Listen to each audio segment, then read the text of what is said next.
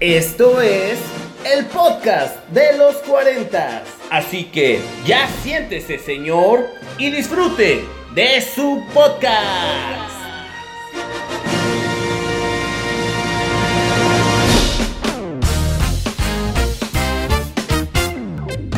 Hola, ¿qué tal? ¿Cómo están todos ustedes? Bienvenidos a este nuevo episodio del podcast de los 40, el episodio número 2, que sí llegó porque absolutamente nadie lo pidió. Estamos aquí de vuelta, ¿no? Corte, toma dos, se queda. Otra cosa de, las que de la que les quería hablar eh, surgió el día de hoy y sí lo, lo, lo pensé tan, tan padre que, que, dije, no, hoy tengo que grabar el programa antes de que se me vaya la idea. Mm, la idea surgió también hace unos días que estaba yo revisando mis redes sociales y un amigo que sube memes muy buenos puso uno que dice, ¿cuántos años llevarías de muerto hoy si no hubieras sobrevivido a aquel accidente?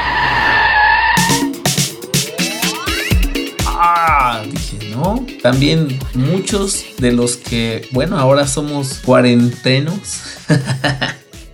cuarentones, creo que muchos tenemos esa situación en la que o vivimos ese momento en el que pudimos haber perdido la vida. Y eso me, hizo que, que, me pusiera a pensar que afortunados somos muchos de haber llegado hasta donde estamos. Mm, no cualquiera lo logra hacer. Y luego hoy estuve escuchando un programa en la radio en la que hablaba de privilegios. Mm,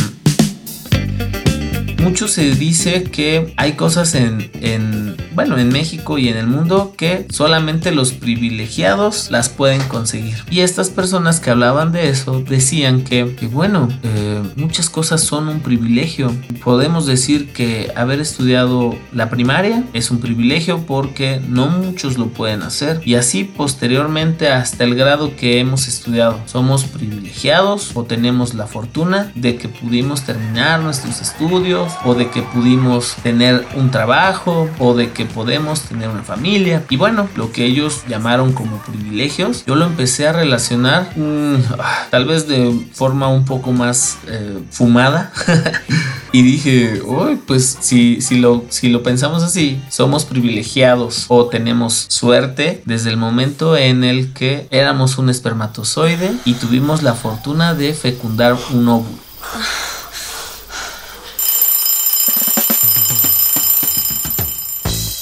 Y ahí dije, bueno, tal vez ahí no teníamos el control nosotros. Sin embargo, esa fue la primera fortuna que tuvimos, ¿no? Poder entrar en ese óvulo y decir, pues, bienvenido al mundo. Y de ahí mi pensamiento se fue a lo que estaban diciendo esos tipos, pero yo dije, mmm, en cierta forma, ganamos esa batalla en el, en el óvulo y muchas personas dicen que debemos de considerar que pudimos lograr nosotros ser ese que pudo fecundar el óvulo somos privilegiados y que de ahí debemos de estar agradecidos de estar en el mundo porque luchamos esa batalla contra miles de espermatozoides.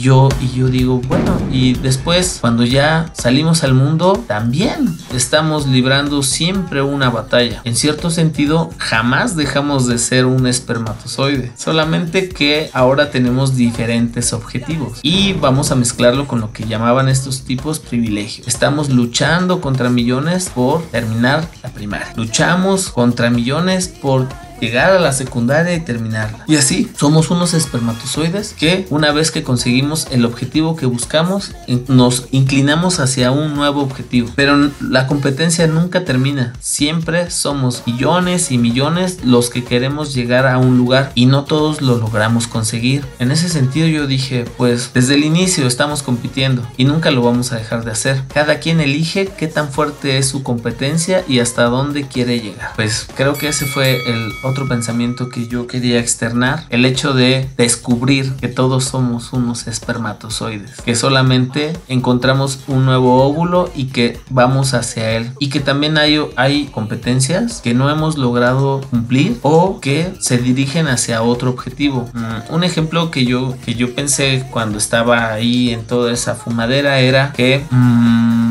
el espermatozoide que buscaba ser un boxeador profesional ya no lo fue porque ese, ese óvulo lo fecundó otro que tal vez también buscaba lo mismo que yo buscaba. Y entonces me fui en dirección al óvulo que quería terminar su carrera profesional porque no pudo ser boxeador.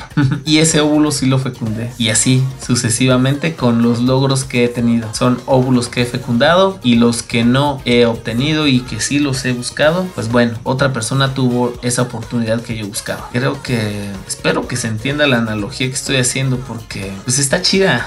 toma dos, se queda creo que hasta aquí ya voy a dar por terminado este segundo episodio. Espero que les haya gustado mucho. Le agradezco mucho a esas 79 personas que escucharon el capítulo 1. Vamos por los 80. Eh, mi programa es internacional. Dos personas lo escucharon en Perú. Una persona lo escuchó en Panamá. Vamos, vamos por todo Centroamérica. Dominamos el mundo. Cuarentones unidos jamás serán vencidos.